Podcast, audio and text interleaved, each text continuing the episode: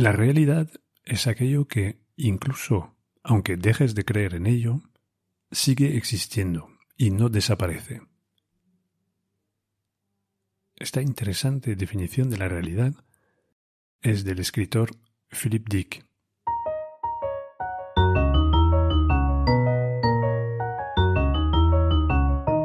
Te llames Aristóteles o Antonio García, Marie Curie o María Pérez, cuando no piensas, la lías.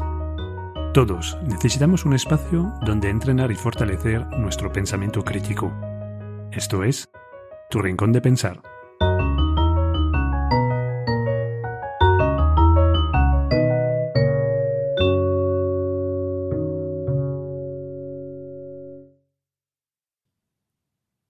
En este episodio 22 de Tu Rincón de Pensar, vamos a poner el, foco sobre la publicidad.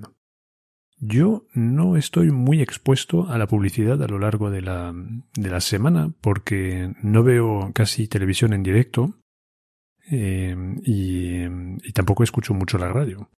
Entonces la publicidad que veo básicamente son banners en, Internet eh, que veo en el móvil o en el ordenador y la publicidad que veo en la calle. Y me voy a centrar esta, en este episodio sobre dos ejemplos de, este tipo de publicidad, estos mensajes que, que, nos impactan cuando vamos por las, por las calles de nuestras ciudades.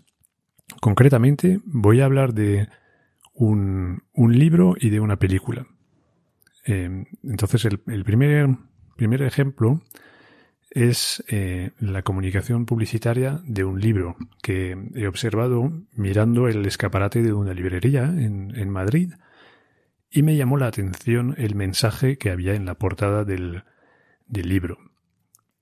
Em, ya sabes que cuando se intenta publicitar un, libro, pues hay distintos tipos de argumentos comerciales.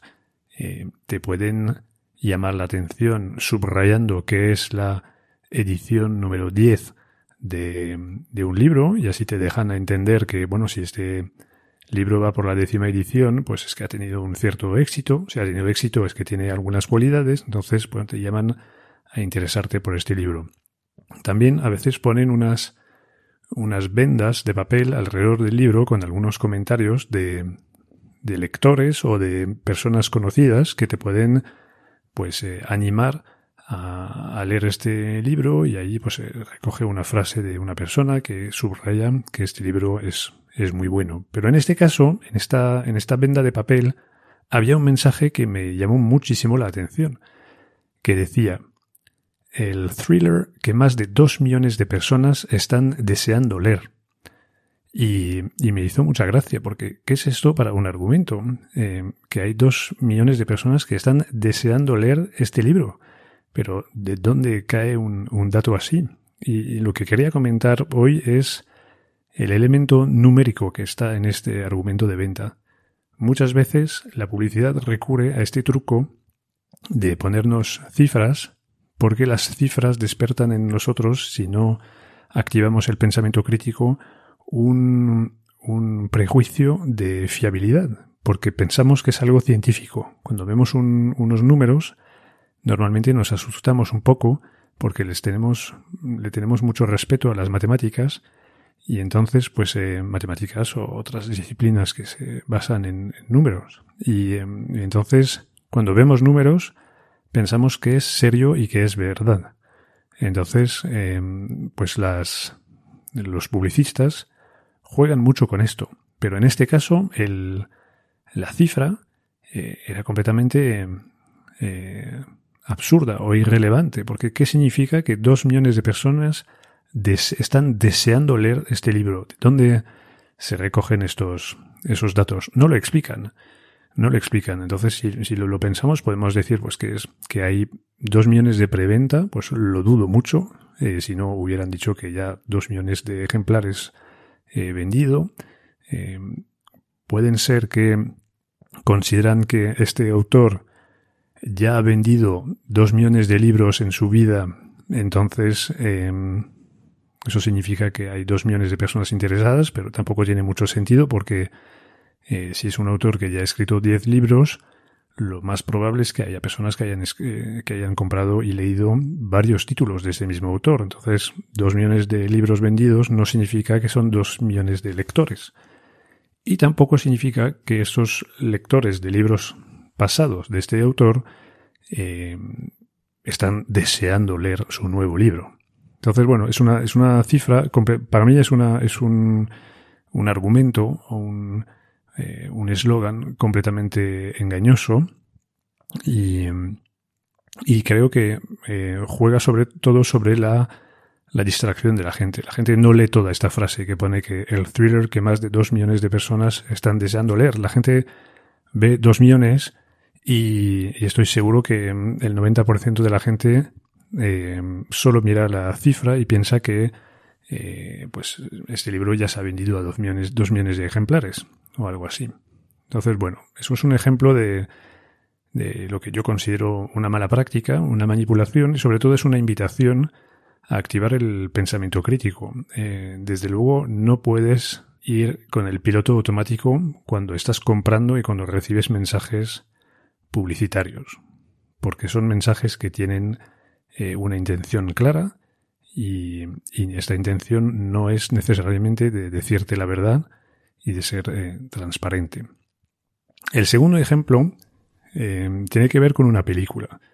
Me paseaba por las calles de Madrid y las, en las últimas semanas había muchísimos carteles, tanto en las paradas de autobús como en la, en la calle, para anunciar la nueva película de Batman.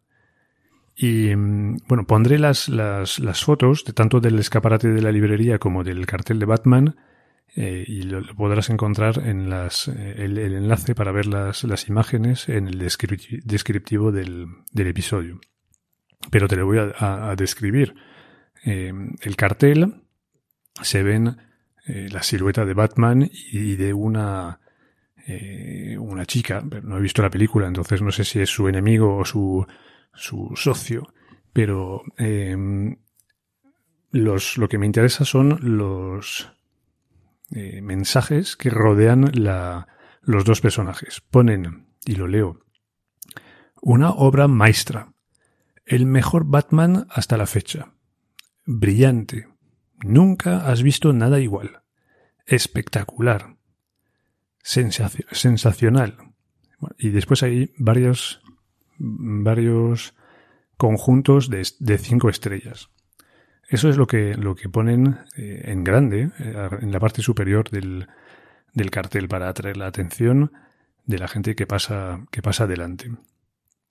Esto que acabo de contarte no es ninguna sorpresa. Yo, hace ya años que los carteles de, de, las películas pues llevan estos, esas inscripciones que normalmente provienen de periódicos muy conocidos eh, que, que, publican reseñas de películas.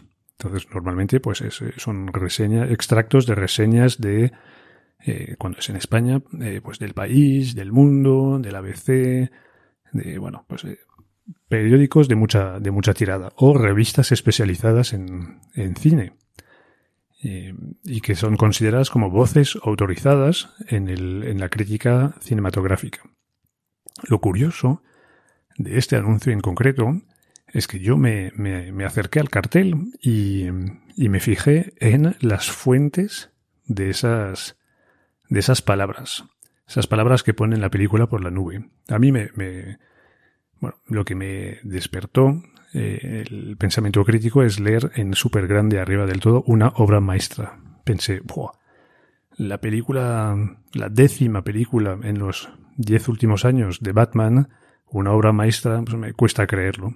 Entonces, pues me acerqué y descubrí que las fuentes de todas esas frases son auténticos desconocidos. Te voy a dar los nombres de las entidades que firman estas, eh, estas palabras rimbombantes sobre esta película. Una obra maestra lo dice The Aspiring Kryptonian, una tal Tasmin Humphreys. Sensacional, lo dice un tal Jordan Farley. El, mejor Batman hasta la fecha lo dice DC World. Brillante lo dice Shortlist. Y así, más. Eh, y bueno, todos son auténticos desconocidos, o desconocidos para mí. Entonces, pues me, me puse a investigar, porque digo, pues bueno, yo no soy tampoco un gran eh, conocedor del mundo del cine y puede ser que esta gente que no conozco, pues eh, se hayan convertido en los últimos años sin que yo lo, lo había visto en auténticas referencias de, del cine, de la crítica cinematográfica. Pues no, la realidad, la realidad es, es más bien eh, distinta. Te cuento. El famoso Aspiring Kryptonian es un personaje de redes sociales, no es un medio de comunicación tradicional, no es un periódico, no es un programa de radio, eh, es, un, es una cuenta de Twitter y de Instagram.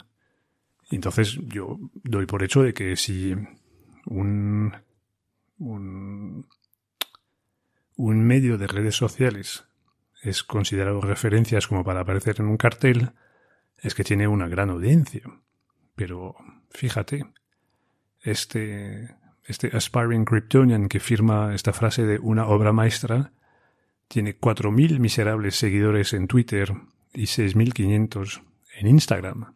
Entonces, y, eso te lo dice alguien que tiene, no sé, no sé cuántos, cuántos tengo yo, pero no sé, no, no llego, no sé si a 500 o a 600, pero bueno, tengo menos que esta, esta gente, pero bueno, yo no pretendo tampoco eh, ser un medio masivo, quiero decir, no, no, y, me, sorprendería mucho aparecer en, en, un cartel de cine por haber dicho algo en Twitter sobre una película. Porque, ¿Por qué? Pues justamente por eso, porque no represento una masa de personas o, no soy un, medio relevante. Y eh, el otro, el, el Jordan eh, Fairley, este está eh, tiene una cuenta también muy confidencial en, en, Twitter y aparece debajo de tres de los distintos comentarios que están en el, en el cartel. Eso también es inédito. Es como si en un cartel de una película española eh, te, pon, te, te, ponen eh, una gran película, eh, la mejor comedia del año. No, te la, no te la pierdes. Y, esas, y debajo de esas tres frases o palabras eh, encuentras la misma fuente, que es, sorprendente. Es, esta redundancia es sospechosa. Hay otro, otras de las fuentes que, está, que aparece en el cartel que tiene nada más y nada menos que seis, eh, no, que 263 eh, seguidores en Instagram. Una cuenta dedicada al, al, al mundo del, del cómic y de los eh, superhéroes y que tiene tan pocos seguidores. Es realmente es un número ridículo para, para una cuenta que se dedica a esto. Y cuando entré en esas cuentas, además me di cuenta de que habían sido súper patrocinados por la película, porque tenían eh, muchísimos posts sobre la película, les habían eh, invitado a una a un preestreno, entonces bueno, tampoco son fuentes como súper imparciales. Eh, ofrecían regalos eh, a, sus, eh, a sus seguidores. Entonces, bueno, son, son fuentes que han sido medio compradas por la productora para eh, producir este tipo de, comentarios. Y eso es, es nefasto. Entonces es, es, anecdótico, es como el, como el caso del libro que he contado antes.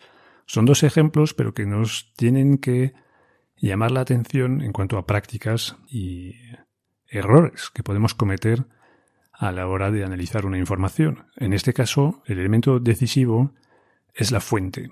Tenemos que tener mucho, mucho cuidado eh, con la información que nos llega a través de redes sociales porque la calidad de la fuente es eh, muy variable. Cuando teníamos medios tradicionales, pues podíamos confiar más en, en la calidad de las fuentes que, que ahora. Cuando tú lees un periódico que tiene una gran tirada, este periódico se juega eh, su credibilidad a la hora de publicar noticias e informaciones. Eh, no puede permitirse el lujo de contar mentiras o, o, debería tener mucho cuidado a la hora de hacerlo. Si, si quieres seguir eh, siendo un medio serio y, y, considerado durante más años. Pero cuando tus fuentes son cuentas de redes sociales que tienen 263 seguidores, esta gente no se juega absolutamente nada, entonces puede contar cualquier tontería y, cometerías un gran error dando mucha credibilidad a este tipo de, de fuentes. Bueno, pues eh, esto es, eh, es, todo para este episodio cortito de Tu Rincón de Pensar. Eh, es una llamada a prestar atención a los mensajes publicitarios, cogerlos con pinzas, analizarlos con pensamiento crítico y toma, intentar tomar decisiones de compra acertadas. A bientôt.